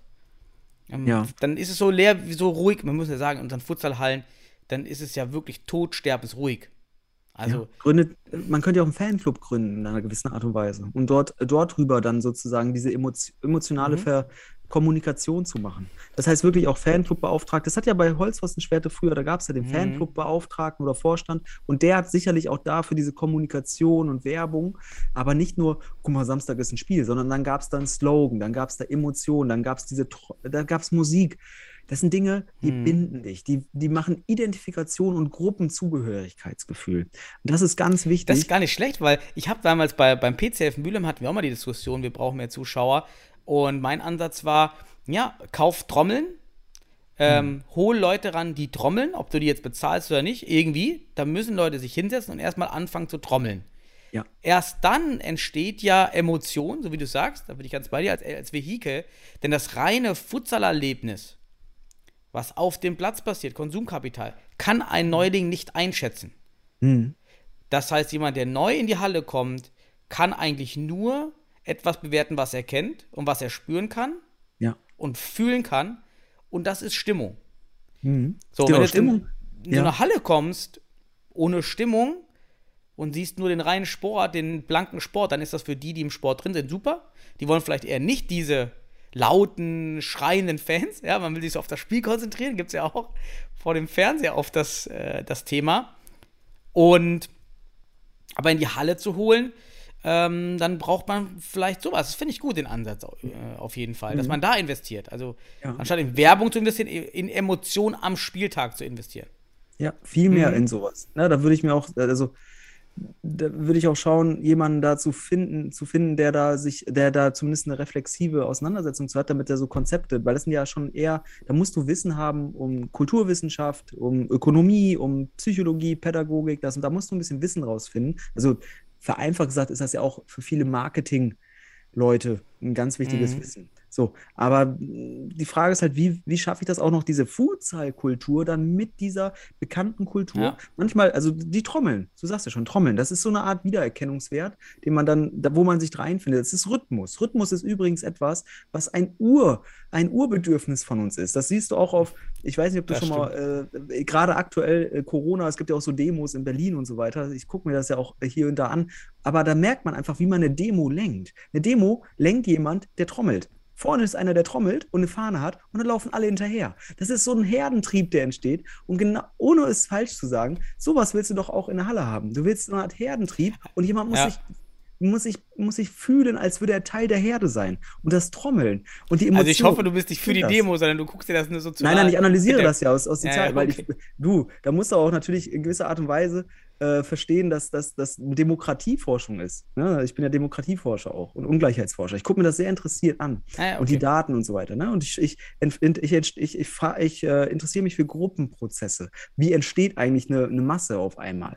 Und wie trennt man diese auch wieder? Wie steuert man das Ganze? Das, Ah, ist, das ist spannend, einfach, das, das nennt man äh, Governance Design. Da gibt es tolle Habilitationsschriften aktuell, wie man, wie man regiert und auch Demos in einer gewissen Art und Weise wieder auflöst. Wir brauchen eine Futsal-Demo. Das ist, wir brauchen Ja, eine, eine Futsal- eine mach vor der Halle eine Futsal-Demo. Pro-Futsal-Demo und dann irgendwie Nein. aufhängen. Nee. Ist einfach nur, da, da habe ich das, da habe ich, da habe ich mich das letzte mit, mit solchen Gruppen Mhm. und Herden, Herdenprozessen auseinandergesetzt. Und da ist es eben so, dass, dass das da, das, das wird genutzt, dieses Bedürfnis an einer Herde. Wir sind Herdentiere in gewisser Art und Weise. Wir wollen Verbundenheit. Das ist, wir haben ein Bindungssystem im Hirn. Ja, Ja. wir haben alle, alle und alle von Aber dann uns. hast die du hier nur, zuhören. also wenn wir da vielleicht zurückzukommen, ganz kurz, Ja, bitte. soll ich es unterbrechen, Ja. aber äh, wir haben auch noch das zweite Thema. Ähm, die, dann hast du ja lange, das wirkt ja nur sehr langfristig. Also das geht nicht von heute auf morgen, dass du Genau. dann diese, diese Bindung, diese Kultur, diese Emotionen aufbaust.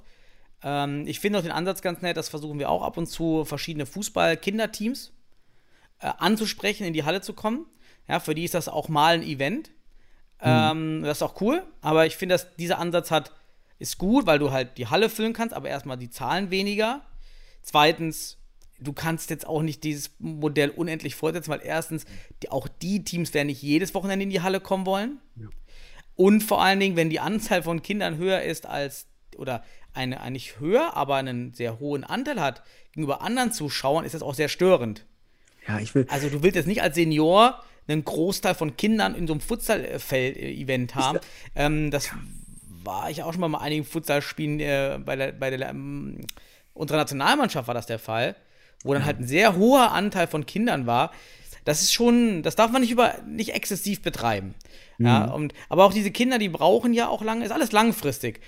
Aber ich finde diese kurzfristigen Peak und was sie induzieren, ich sehe da nichts. Ich glaube, ist- wir ja. können nichts machen bis zum Ende der Saison, was die Zuschauerzahlen nachhaltig signifikant steigert. Oder? Also, Na, also- fällt dir was ein, wie, wie ich, ja, okay, jetzt habe ich 200, nee, ich will 500 haben. Ich muss nur Werbung machen. Ja, das, das So. ist, das, na, Daniel, das ist halt das Ding, das, das zu planen ist schwierig.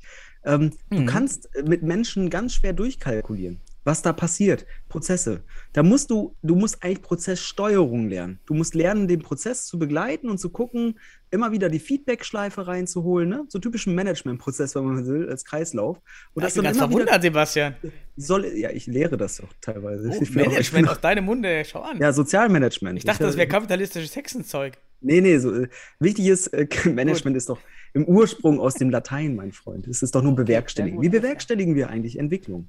Und ähm, da muss man halt schauen, dass man halt am Ende des Tages so eine Art eine Sollordnung für sich hat, also mehr oder weniger eine Theorie, was will man da haben, dann daraus einen Plan macht und dann aber immer wieder Soll-Ist-Abgleich. Prozesssteuerung. Versteht, okay, das hat funktioniert, das hat nicht funktioniert und dann immer wieder abgleichen, Daten, lernen. Das ist Lernen äh, als mit Konzept. Aber was ich sagen will, ist halt, aus, ich muss auch ehrlich sagen, diese, diese Geschichten, dass man so, äh, ohne, und es hört sich hart an, aber so, so Kinderbusse einlädt und dann auf einmal hat man da Kinder auf der Tribüne. Ich finde, ob das wirklich das richtige, die richtige Herangehensweise ist, wirklich fragwürdig, auch aus pädagogischer Sicht. Finde ich das auch fragwürdig. Ähm, weil einerseits äh, Kinder äh, nicht, also was heißt, steuern die groß zur Stimmung bei? Das ist halt auch wieder eine Frage, ne? wenn wir sagen, Stimmung ist auch mit ein entscheidender Faktor. Mhm. Also man kann auf jeden Fall aus allem etwas Positives, aber auch aus allem etwas Negatives ziehen. Und man sollte vor allem auch mal schauen, was eben welches Potenzial mitbringt, welche posit positiven Aspekte welches Potenzial haben. Und ich würde sagen, jetzt zum Beispiel diese Kinderbusse, die eingeladen werden zu Nationalmannschaftsspielen und so weiter, ähm, sind für mich nicht die richtige Wirkung. Für mich wäre es interessanter, Prozessdenken reinzukriegen, um dort halt wirklich zu schauen, was funktioniert, was nicht. Und am Ende des Tages wirklich auch um ja, Emotionalität ähm, mehr, mehr einbringen zu können. Äh, nicht gekünstelt, sondern prozessual. Wirklich, setz einen mit der Trommel hin und guck, was passiert. Guck, was Ja, passiert. ja. Was für Wir haben das so ein bisschen gemacht, auch zu schauen, verschiedene Spiele an verschiedenen Spieluhrzeiten anzusetzen, Ja. um zu schauen, ob das ein Faktor ist. Das nennt man ja AB-Testing, also in der Welt der, Ja. des Data Science äh, und der Experimentalforschung nennt man das AB-Testing Ex- oder Feldexperiment. Ja, nur dann kannst du wirklich Kausalität messen, indem du Variablen variierst. Und du kannst dich theoretisch äh, Tage, Wochen darüber äh, streiten, ob ein Spiel am Samstag 13 Uhr besser ist als äh, Sonntag 13 Uhr besser ist als Sonntag 18 Uhr. Äh, nee. Samstag. Ja. 13 Uhr als Sonntag, nee doch, Sonntag 13 Uhr Ja, aber als das, Samstag. So, das ey, ist die Rahmung. Das ist Ja. die Rahmung. Genau, das ist die Rahmung. aber da, kann, da kannst du ja, wenn du, wenn du keine Zahlen Ja. hast, das meine ich, hast du auch gesagt, Prozesse begleiten, variieren, Genau. schauen, wenn du, du diskutieren darüber bringt gar nichts, was theoretisch Genau. passieren könnte, Genau. weil, wie du schon sagst, menschliche Verhaltensweisen sind nicht planbar, nur ganz schwer vorhersehbar. Man muss es testen. Und dann, ähm, aber wir muss- ja, willst du was Es sagen? gibt da schön, also ich komme aus, auch aus der Organisationspsychologie in dem Bereich, deswegen, wenn ich vom Management spreche, gehe ich auch gerne in diese Richtung. Aber was ich sagen will, ist, wir können nur Möglichkeitsräume schaffen und diese Möglichkeitsräume können wir, können wir dann, wie du schon sagst, Möglichkeitsraum A ist dann äh, Sonntag, Möglichkeitsraum B ist Freitag und dann gucken wir, in welchem Möglichkeitsraum was passiert, welche, was für Prozesse dort entstehen. Und dann müssen wir dort wieder gucken und sehen, was ist der beste Möglichkeitsraum und dann können wir diesen Möglichkeitsraum weiter füllen. Und das ist das Interessante daran, dass mal, was du gerade sagst, ähm, diese, diese Feldexperimente beispielsweise, ist ja auch immer so eine Art Möglichkeitsraumvergleich. Und das finde ich halt immer ganz Mhm. interessant. Und da sollten wir im Futsal auch, das ist ganz wichtig, um Prozess zu begleiten und zu verstehen, dass man, wie du schon sagst, sowas zum Beispiel auf die Kette kriegt und äh, ausprobiert, Try and Error, Ja. ganz einfach, und äh, gucken, was funktioniert. Und dann, und das ist halt das Ding, dann hast du die optimale Entwicklung. Und dann wirst du auch sehen, dass optimale Entwicklung nicht heißt, du, du bist exponentiell wachsend, sondern sukzessive, Schritt für Ja. Schritt, etappenweise, manchmal Hauptsache auch wichtig, dass du, dass du äh, intervenieren kannst, wenn, du- wenn du abfallende Bereiche hast, dann musst du nicht wiederum äh, reagieren. Also, dass du wirklich sukzessive lernst. Und ich glaube, da gibt es mehrere Ansätze, aber sicherlich nicht der, ich hau jetzt ein Plakat raus und dadurch wünsche ich mir 1000 Zuschauer. Das ich glaube sogar, die Halle an sich ist egal. Weil viele denken Ja. jetzt, ja, wir haben einen riesen Vorteil mit der schönen Halle im Castello.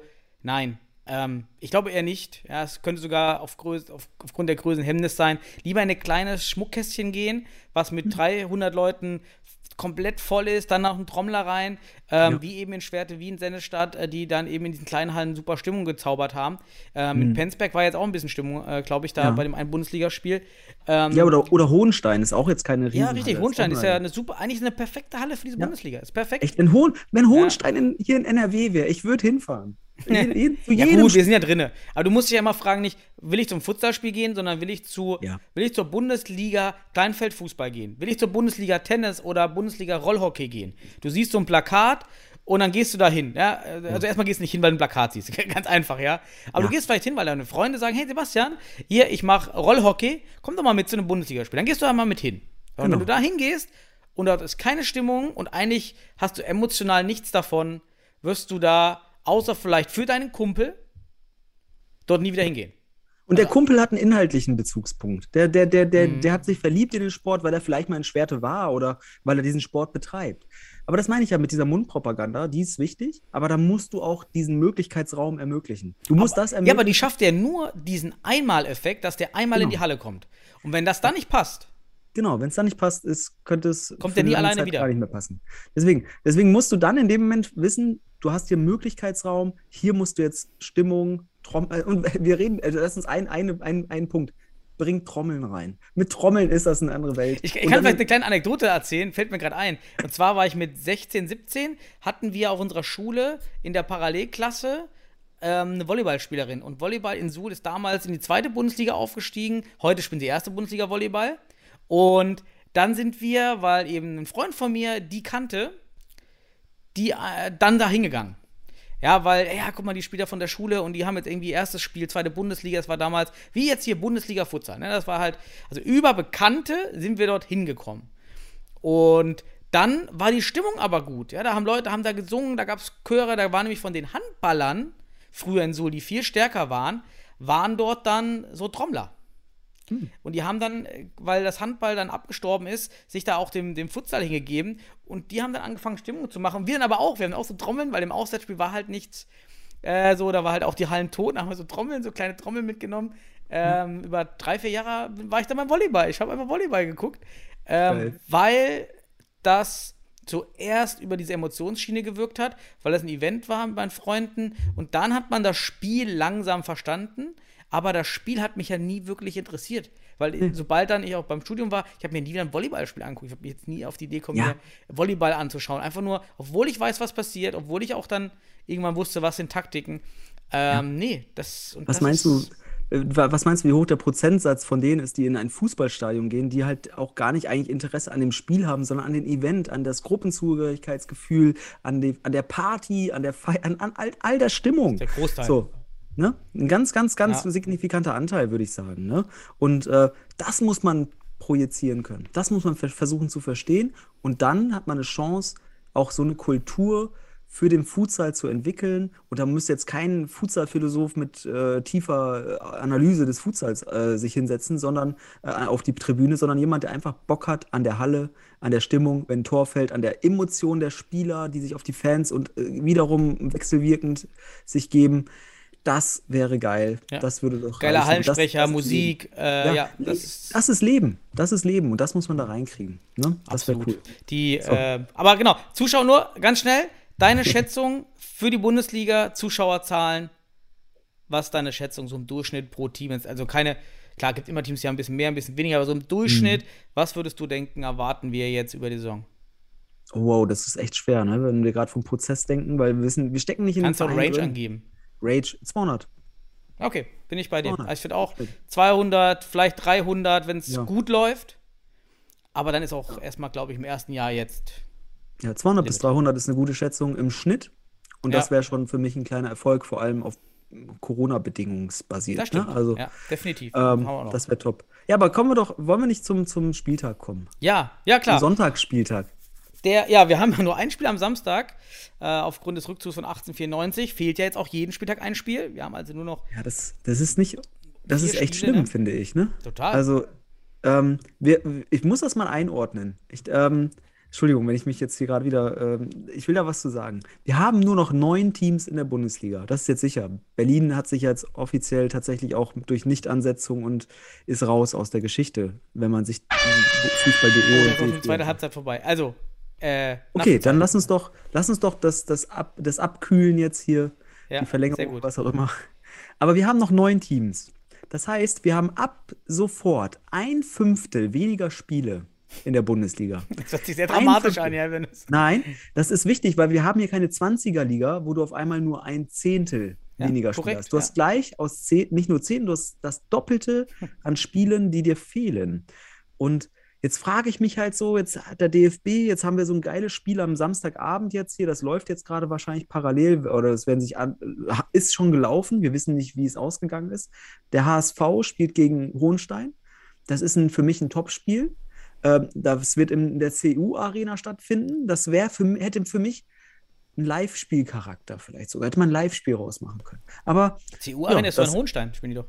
Ist das ein Hohenstein? Oh, Ja. Sekunde. Sehe ich das? Ah, habe ich falsch rum? Ah, siehst du auch noch. Geil. Hohenstein für mich ja noch geiler. Weil ich finde die Stimmung dort, äh, ich habe da auf jeden Fall, ein, äh, was ich von außen mitkriege. Warum, frage ich mich, ist dem DFB dieses Spiel kein Livestream wert? Das denke ich mir so, ne? Weil man auf der anderen Seite keine Tribüne hat in der Halle oder sonst was. Das denke ich so, okay, das wäre Hm. doch mal ein Live-Spiel. Weil jetzt hast Ja. du halt noch, natürlich, also am Ende wiss- wissen wir auch, am Ende des Tages werden jetzt nur noch die Top-Spiele gestreamt. Wir haben nur noch zwei, zwei, zwei Spiele in der off- offiziellen, in der regulären Saison haben wir noch zwei Live-Spiele, weil äh, Live-Spiele, Livestreams. Ähm, und da muss man echt sagen, man merkt, wie wenig das ist, wenn man weiß, jetzt hat man schon nur noch, nur noch neun Teams, nur noch, ein, nur noch vier Fünftel der Spiele übrig, also die da sind. Ähm, und dann frage ich mich so, okay, jetzt, jetzt, warum macht man nicht mehr Live-Spiele? Weil es gibt geile Spiele. Da könnte man, also wenn ich jetzt sehe, Hohenstein gegen HSV, was für eine geil, geile Stimmung da sein könnte in der Halle. Ne? Man, auch wenn man die Zuschauer vielleicht nicht sieht äh, auf dem Bild, aber man hört es. Ne? Man könnte so viel damit rausziehen. Es wäre für mich ein geiles Livestream-Spiel. Ich würde es gerne sehen, live, muss ich ehrlich sagen. Aber es Mhm. ist halt von meinem Wohnort 800 Kilometer entfernt. Da kann ich leider nicht so schnell hin. Ähm, ich würde es gerne live sehen. Äh, Oder zumindest Hohenstein, bitte. Äh, Das wäre so geil, das live zu streamen. Die haben doch auch Sport Deutschland-Zeugs und so weiter gemacht. Also, das wäre doch auch ein Sport Deutschland-TV. Ich kann ja auch nur immer noch jedem sagen, streamt einfach. Ja, streamt einfach. Denn Ja. der DFB müsste dann ja rechtlich vorgehen und dann würde auffallen, er kann gar Kartell. nicht rechtlich vorgehen. Ja, so. Das ist ein Kartell. So, Ja. das ist äh, mit die, allen Juristen, mit denen ich mich auseinandergesetzt habe, mit du, denen du dich auseinandergesetzt hast, die sagen hier Tendenz Kartell. Ja. Ganz einfach. So, und da würde der DFB nicht durchkommen mit, Ah. aus deren Perspektive. Aber gut, was mir dann aufgefallen ist, für die Nationalmannschaft hat man diese beiden Spiele gestreamt und sonst was in Castell und so weiter. Dann denke ich mir so, okay, Nationalmannschaft ist natürlich ein Zugpferd, aber mittlerweile sollte die Bundesliga doch das Zugpferd mehr mehr sein. Warum Mhm. investiert man nicht ein bisschen, nimmt man ein bisschen da raus aus dem Budget der Nationalmannschaftsübertragung? Vielleicht überträgt man nur ein Spiel anstatt beide Spiele gegen Wales. Warum beide Spiele gegen Wales? Warum macht man nicht nur ein Spiel und dafür hat man ein, ein Live-Spiel mehr in der Bundesliga? Das wäre doch schon bei, bei, bei so wenigen Spieltagen, hättest du auf einmal einen, einen prozentualen Anstieg an Live-Spielen. Das ist viel mehr Auswirkung, als wenn du jetzt hier so ein Spiel gegen Wales mehr hast oder weniger. Das ist echt, Mhm. sorry, das kommt mir Guter dann so ein Punkt, bisschen. Ja. Weil, vor allem, weil wieder um die emotionale Bindung zu dem Verein, also wenn du schon so ein bisschen vielleicht mal da warst, dann den Livestream ab und zu klicken, eine Woche später, Ja. das ist vielleicht einfach gemacht. Ja, dann guckt auch mal jemand, der, der eine Woche vorher mal zufällig in der Halle war, ähm, guckt dann in den Livestream rein und sagt, ah, guck Ja. mal jetzt mal an, was läuft denn da jetzt? Ja, ist geil. Mhm. Und das ist das Ding. Die Bundes es ist die Frage für den DFB. Was ist eigentlich das Zugpferd? Ist es die Nationalmannschaft? Ist es die Bundesliga? Für mich ist es die muss es die Bundesliga sein. Die muss jetzt gestärkt werden. Wir sehen durch den Wegfall von Berlin, die Vereine brauchen Präsenz, sie brauchen Einnahmequellen oder Einnahmegrundlagen, Möglichkeitsräume für Einnahmen. Dafür musst du Präsenz haben, vielleicht in, in der Mhm. Übertragung. Sie werden die Dinge auch viel ernster nehmen, wenn der DFB sagt, hey, wir übertragen euer Spiel, wir wollen, wir fragen an, dann wird der Verein auch sagen, huch, da müssen wir jetzt gerade was für organisieren, da wird man sich auch mehr Mühe geben vielleicht. Das ist alles Aktion und Reaktion. Aber dafür muss man die Schwerpunkte setzen. Und da frage ich mich auch schon in den Social Media Kanälen der, des DFBs, genau wie du, äh, was, äh, was heißt denn jetzt DFB Futsal Team? Ist das jetzt die Bundesliga-Seite? Ist das die Nationalmannschaft oder ist das einfach so eine Mixform? Ich würde hier gerne in gewisser Art und Weise eine, eine, eine, eine Trennung haben, dass man weiß, okay, das ist für die Bundesliga, das ist für die Nationalmannschaft. Aber aus meiner Sicht hier und da dürfte man ein bisschen weniger Nationalmannschaftsspiele übertragen oder vielleicht weniger Budget dafür äh, raushauen, anstatt und das gleiche Budget dann vielleicht für die Bundesliga investieren. Weil für mich wäre jetzt zum Beispiel die Bundesliga ein wichtiger Faktor, den man unterstützen muss, damit dieser zum, zum dauerhaften Zugpferd wird, weil das Dau Bundesliga haben wir dauerhaft, haben wir über das ganze Jahr verteilt. Die, die Nationalmannschaft, die kommt alle drei Monate. So, also das ist halt auch so, da muss man sich überlegen, jetzt gerade im Prozess, welche wir. Ja, vor allem, weil du, wie du es ja sagst, es geht ja gar nicht darum, dass du das eine abschaffst, sondern das eine einfach reduzierst. Nur ein Spielstream dafür ein Bundesligaspiel mehr. Genau, das Fertig. meine ich ja. Das meine ich ja. Ich will jetzt die Nationalmannschaft nicht dadurch diskreditieren. Ne? Also die ist ja auch wichtig als Zugpferd. Aber die Bundesliga bedarf vielleicht ein bisschen mehr Unterstützung und ähm, ja. Ja. auch Aufmerksamkeit. Lass mal zu den Tipps kommen, sonst kommen wir hier nie am Ende. Okay, Ähm, Tipps. Tipps, komm. Hohenstein gegen HSV Panthers. Was hast, ja. wa- was, wir wissen ja noch nicht, wie es ausgegangen ist. Alle, die jetzt hören, die Äh, wissen, wie 16, es 15, noch ein bisschen. Zeit. Also, ähm, genau. Fang du an heute. Ganz ehrlich, ich, äh, ich, ich, ich würde sagen, heißer Kandidat für mich wäre jetzt mal, wenn die HSV Panthers mit vollen Kader hinfahren. Die HSV Panthers könnten Hohenstein hier Punkte klauen. Das wäre für mich Mhm. eine Idee. Ja, wahrscheinlich. Ich bin bei dir. Wenn es in Hamburg wäre, würde ich auf die Hamburg Panthers setzen. Mhm. Ja, ist, deswegen. Ähm, ich glaube, aufgrund der Reise Hohenstein. Okay. Aber Gut, dann eng, haben- glaube ich, ja. Ja, dann haben wir ein ganz heißes Duell, das Duell Weimar gegen äh, Wölfelschneider. Oh, ja, Düsseldorf gegen Mainz. Oh. Düsseldorf, Fortuna Düsseldorf gegen die TSG 1846 Mainz. Äh, möchtest du tippen, das Spiel? Ja, wir haben, halt- ja, wir haben auch ein paar Verletzte. Ist jetzt echt, ähm, ist jetzt echt schwierig, das zu sagen. Es wird daher, denke ich, ähm, sehr ernst werden. Jetzt auch keine große jetzt Reisebelastung für Mainz. Jetzt ist okay. Boah, ja, ich darf, ich darf ja nicht tippen. Es wird mega eng. Wahrscheinlich wird es ein 1-0, 2-1, 3-2. Ich glaube, am Ende schaffen wir es. Aber Mainz äh, hat auf jeden Fall, das wird richtig äh, spannend. Als aus Solidarität, weil dir gegenüber bin ich natürlich soli auch solidarisch, aber Christian auch gegenüber. Und da du für Düsseldorf tippst, dann mache ich einfach das Gegenteil. Ich tippe auf Mainz. Dann haben wir eine Ausgeglichenheit, eine solidarische Ausgeglichenheit. Äh, gut, dann haben wir äh, noch ähm, Stuttgarter Futsal Club gegen Wacker Eagles Futsal. Dein Tipp. Also nicht Ergebnis. Ja, wenn die, wenn die Eagles in, in, in Stuttgart ankommen. Ähm, nee, Spaß. Ähm, Stuttgart, klar. Ja, auch ganz klar. Ich Ja, denke. Stuttgarter Fußballclub wird sich da die Butter nicht vom Brot nehmen lassen. Genau. Wenn sie sich, wenn sie nichts, äh, nein, da- das wird eine Drei-Punkte-Geschichte für Stuttgart. Dann, äh, ja, Abschlussspiel, weil der MCR Futsal Club Bielefeld hat spielfrei. Weil Berlin wäre Mhm. heute der Gegner in Bielefeld gewesen. Berlin gibt, den die gibt es nicht mehr in der Bundesliga. Der MCR Futsal Club Bielefeld hat spielfrei. Ähm, aber letztes Spiel wäre der Mhm. FC Penzberg gegen TSV. Weil im Dorf wird jetzt schon, äh, das, man kann jetzt auch Penzberg halt noch mehr besser analysieren mit mehr Szenen. Und Mhm. wenn die Jungs das da gut machen und wissen jetzt, wie man dieses Fußballteam, ähm, ich glaube, da braucht es dann ein, zwei taktische Kniffe und dann könnte das dann wirklich recht zack, zack gehen. Also, ähm, ich glaube, weil Ebendorf, äh, das wird schon auch ein du klares Ding. wie so hart Penzberg. sagst, Ja. Weilimdorf spielt gegen ein Fußballteam. Oh, also den, das Futsal-Team, das da dann auf dem Platz steht von Penzberg, ja, ich gehe auch davon aus, dass Weilimdorf Es ist nicht abwertig, es ist eher, Nein. was können die taktisch, technisch umsetzen? Ja, Ja, so okay, als wenn man dahin das- gehen. Nicht abwerten, dass die schlechte Futsaler sind, weil für mich sind alle, die, auf Mhm. einem, die in einem Futsalspiel spielen, sind Futsalspieler. So, ähm, Ja, klar, müssen sich- Es geht eher, was können die aber taktisch, technisch, was spielen die? Was haben die für eine Logik im Kopf? Und das ist Das, natürlich das wollte ich nochmal rauskitzeln, dass du das Ja, ja, klarstellst. Ne, aber Weilimdorf wird hier wahrscheinlich mit aller Sicherheit das Ding mit nach Hause nehmen. Hoffe ich, gehe ich von aus, weil ich denke, der TSV ist damit verbunden auch das stärkere Team. Und Penzberg hat vier Punkte und wird hier wahrscheinlich ihre erste Niederlage hinnehmen. Mhm. Super, ja, da haben wir geschafft. Haben wieder, eigentlich wollten wir heute nur mal eine Stunde machen. Ah, ja, ja, jetzt sind wir fast wieder eine Stunde, 20 Minuten. Aber ja, ist halt viel. Ja, ist halt Ist geil. viel. Ist geil. Und ich hoffe, liebe Zuhörer, ähm, es hat euch Spaß gemacht. Ihr seid bis hierhin am Podcast geblieben, am, am Zuhörer. Vielleicht sollten wir am Ende immer so 100 Euro verlosen in den letzten. Wir sollen das immer Für, verstecken. für jede Minute, die wir überziehen. Ja, man weiß nicht, wann es kommt. Man muss also hören, wenn man wissen will, wo die 100 Euro Mach mal so eine, besonders so eine Quizfrage zwischendurch. Aber wenn du die am Ende machst, dann spulen sie alle nur vor. Ja, wir brauchen einen Sponsor, der uns dann das, der finanziert uns dann diese 100 Euro äh, Pause, finanziert er uns mit dem Werbespot. Und gleichzeitig kann man dann da an der Verlosung teilnehmen. Man weiß aber nie, wann das kommt. Ja. Müssen wir weiterhören. Ja, ja, vielleicht. Okay, Daniel. Ja, es war mir eine Freude. Und ich Ja, wünsche allen da draußen ei- eine gute Zeit. Ich freue mich auf das nächste Mal. Mach's gut, Daniel. Ne? Bis Jo, dann. ciao zusammen.